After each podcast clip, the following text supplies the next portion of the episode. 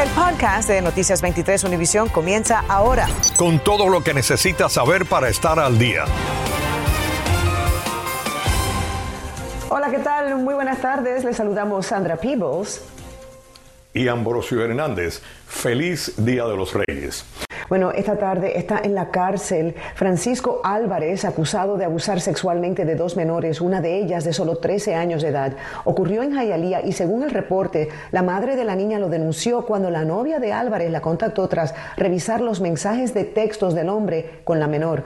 La policía dijo que Álvarez también se estaba comunicando con otra niña por Instagram.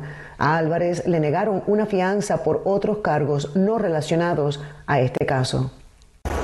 La policía identificó a David Perkins Jr. y a Skyler Jacobson, ambos de 21 años, como los responsables de incendiar la icónica boya de las 90 millas en Cayo Hueso el primero de enero. Perkins de Leesburg, aquí en la Florida, y Jacobson de Texas hicieron arreglos para entregarse. Están acusados de delito contra la propiedad por más de mil dólares. La restauración costará al menos cinco mil dólares. Las autoridades eh, tienen en custodia a un individuo esta tarde aparentemente en conexión con el robo a una sucursal del banco TD en Margate. Según el reporte, la detención se produjo en Opaloca tras una persecución a través del condado de Miami-Dade. Las autoridades no han revelado otros detalles de este incidente. Una niña lucha por su vida tras ser impactada por un auto mientras montaba su bicicleta en Pembroke Pines. La policía está investigando este atropello que ocurrió en la calle 10 y la avenida 136 en el noroeste de la ciudad.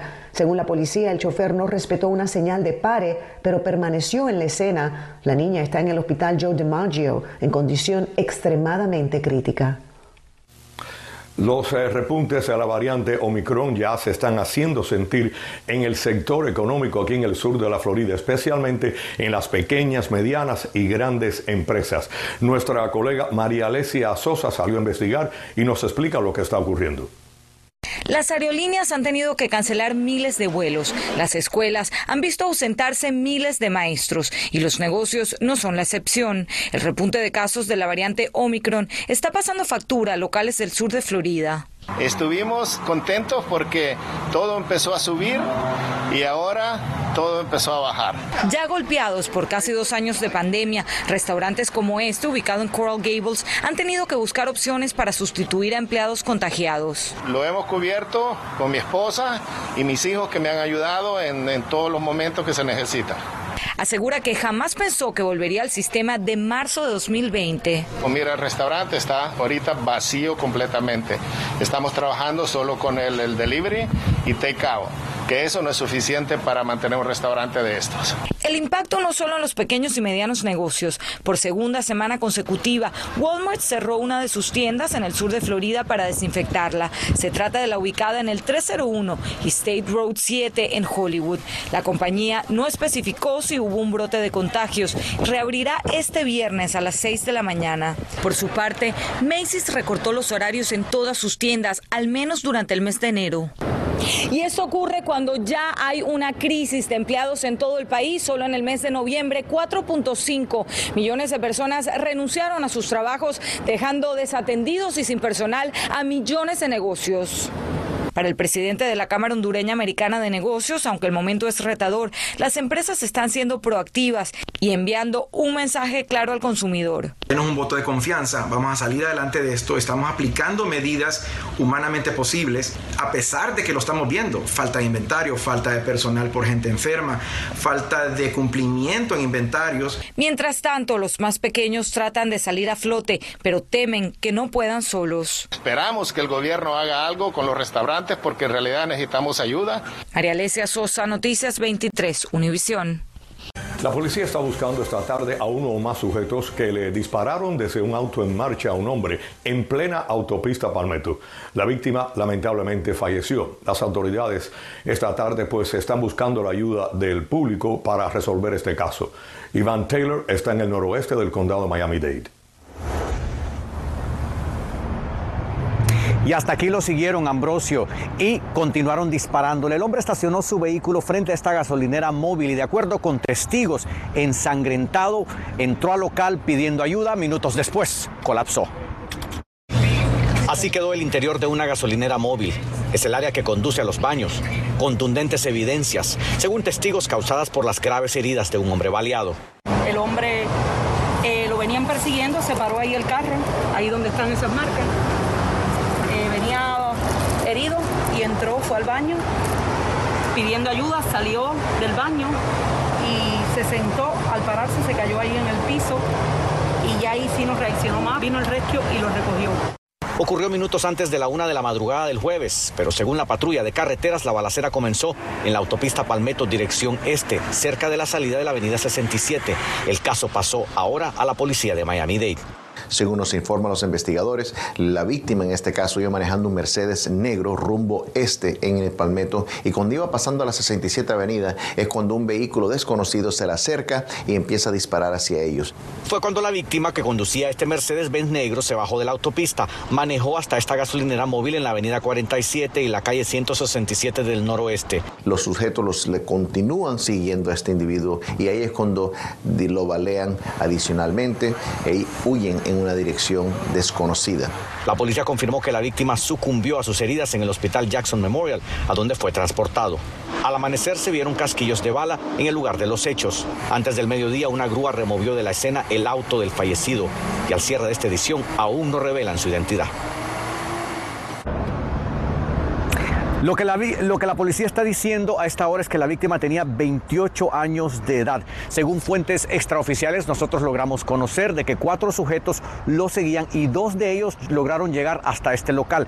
Ese dato no lo están confirmando las autoridades que tienen en sus manos un video de lo que ocurrió aquí. No obstante, están pidiendo la ayuda de la comunidad para resolver este caso. Si usted sabe algo o vio algo, pues no vaciles en comunicarse con la línea de alto al crimen y ya sabe que su identidad se puede mantener en el anonimato. Informándoles en vivo, Iván Taylor, Noticias 23, Univisión.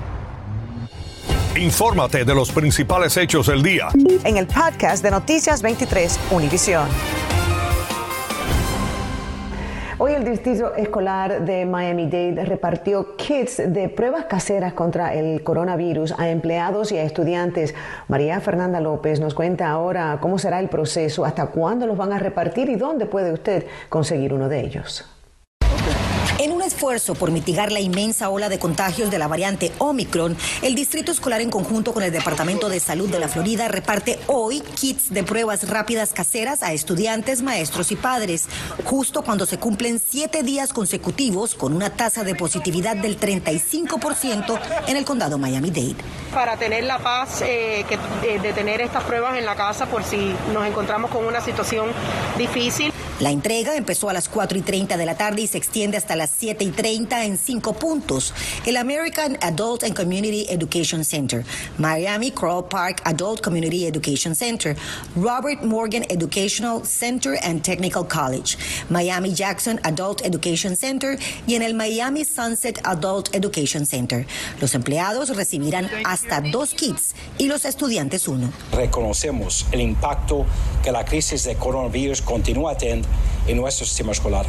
Adicionalmente, a pesar de que se había dado fin al mandato de cubrebocas en las escuelas, desde el lunes 3 de enero y hasta nueva orden, todos los adultos que entren a una escuela deben nuevamente usar mascarilla, mientras que a los estudiantes se les recomienda fuertemente que lo hagan. No podemos uh, tomar todas las medidas que los expertos de medicina recomiendan y eso es basado en las acciones legislativas recientemente tomadas por el Estado de la Florida.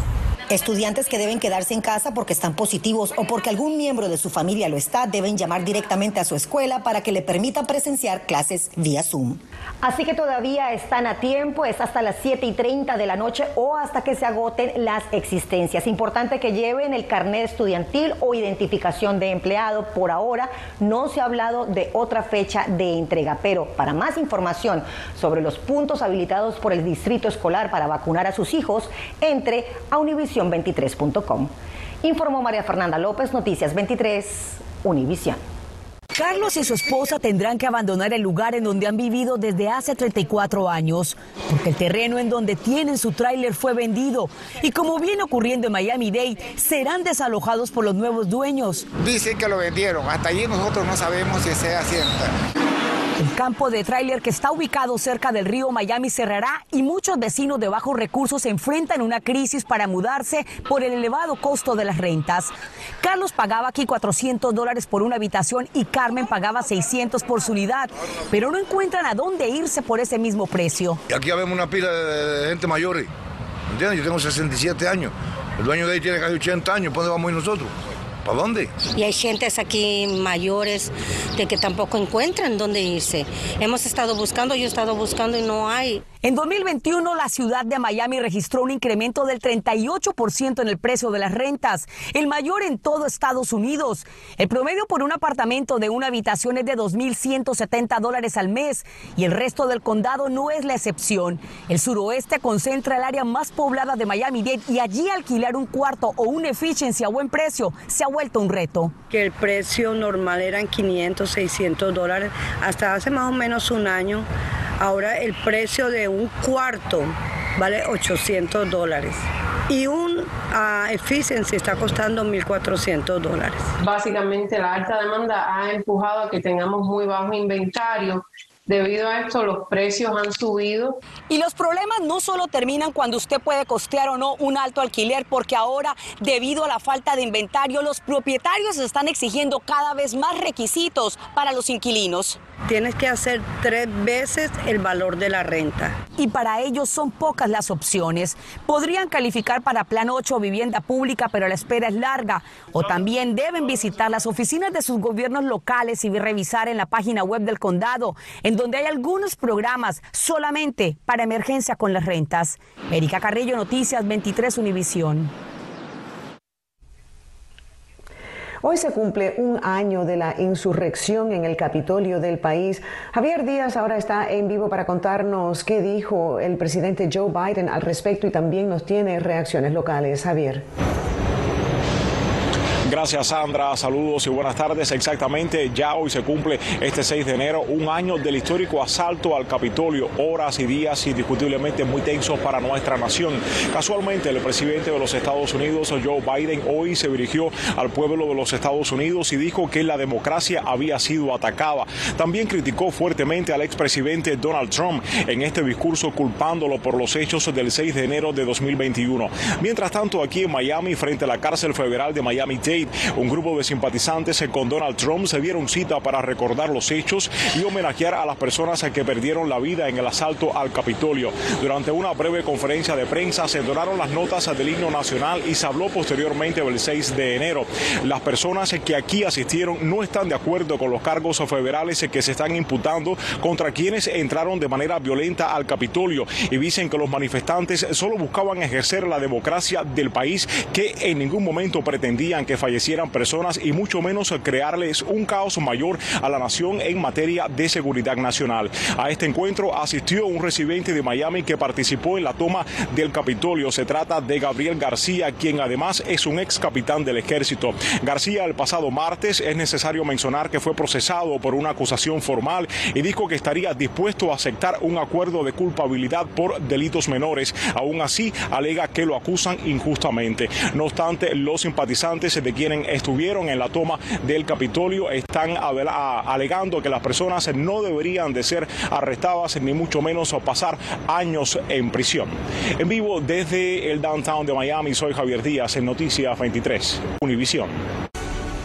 Bienvenidos a la información deportiva. Anoche en el Moda Center de Portland, Oregon, el Miami desafió mi pronóstico adverso previo al encuentro y se llevó un meritorio triunfo de 115 a 109 ante los Trailblazers. Max Strauss, quien había estado en la lista de COVID-19 hasta el último momento, pudo jugar y marcó la pauta ofensiva con 25 puntos en la jornada, 21 de ellos producto de 7 bombazos de 3 en 13 intentos. El gigante Homer Jurseven volvió a dominar bajo las tablas con 16 rebotes y además aportó 14 cartones a la ofensiva, incluido un misil de larga distancia. Kyle Lowry y Tyler Hero fueron expulsados del encuentro. Lauri por dos faltas técnicas y Hero tras un altercado con Yusuf Nurkic, quien igualmente tuvo que abandonar el partido. Novak Djokovic se encuentra confinado en un hotel de inmigración en Melbourne esperando la decisión de una corte e incluso lidiando con una posible deportación de Australia debido supuestamente a un asunto con su aplicación para una visa relacionada a las regulaciones de la vacunación contra el COVID-19. El ganador de 20 torneos Grand Slams y número uno del mundo, quien no se ha vacunado contra el COVID-19, podría pasar todo el fin de semana detenido por inmigración con sus posibilidades de jugar en el abierto australiano, título que ha ganado nueve veces en un limbo que sobrepasa el absurdo. Ernesto Clavero, Deportes 23. Gracias por habernos acompañado. Eh, feliz Día de los Reyes Magos, una tradición nuestra que siempre recordamos con mucho cariño en todos nuestros países. Acabas de escuchar el podcast de Noticias 23 Univisión. Puedes descubrir lo mejor de los podcasts de Univisión en la aplicación de Euforia o en univision.com diagonal podcasts.